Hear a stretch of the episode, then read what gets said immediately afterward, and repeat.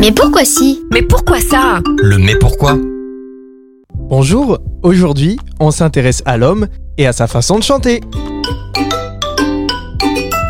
Depuis la nuit des temps, l'homme chante et produit des sons musicaux avec sa voix.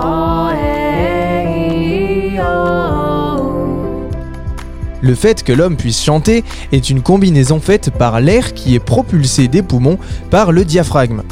Cet air fait ainsi vibrer les cordes vocales et l'homme arrive à amplifier ce son à l'aide du nez, des sinus et du thorax. L'articulation des mots se fait par la langue et les lèvres. L'action de chanter est donc bien complexe car il faut aussi réfléchir à la chanson.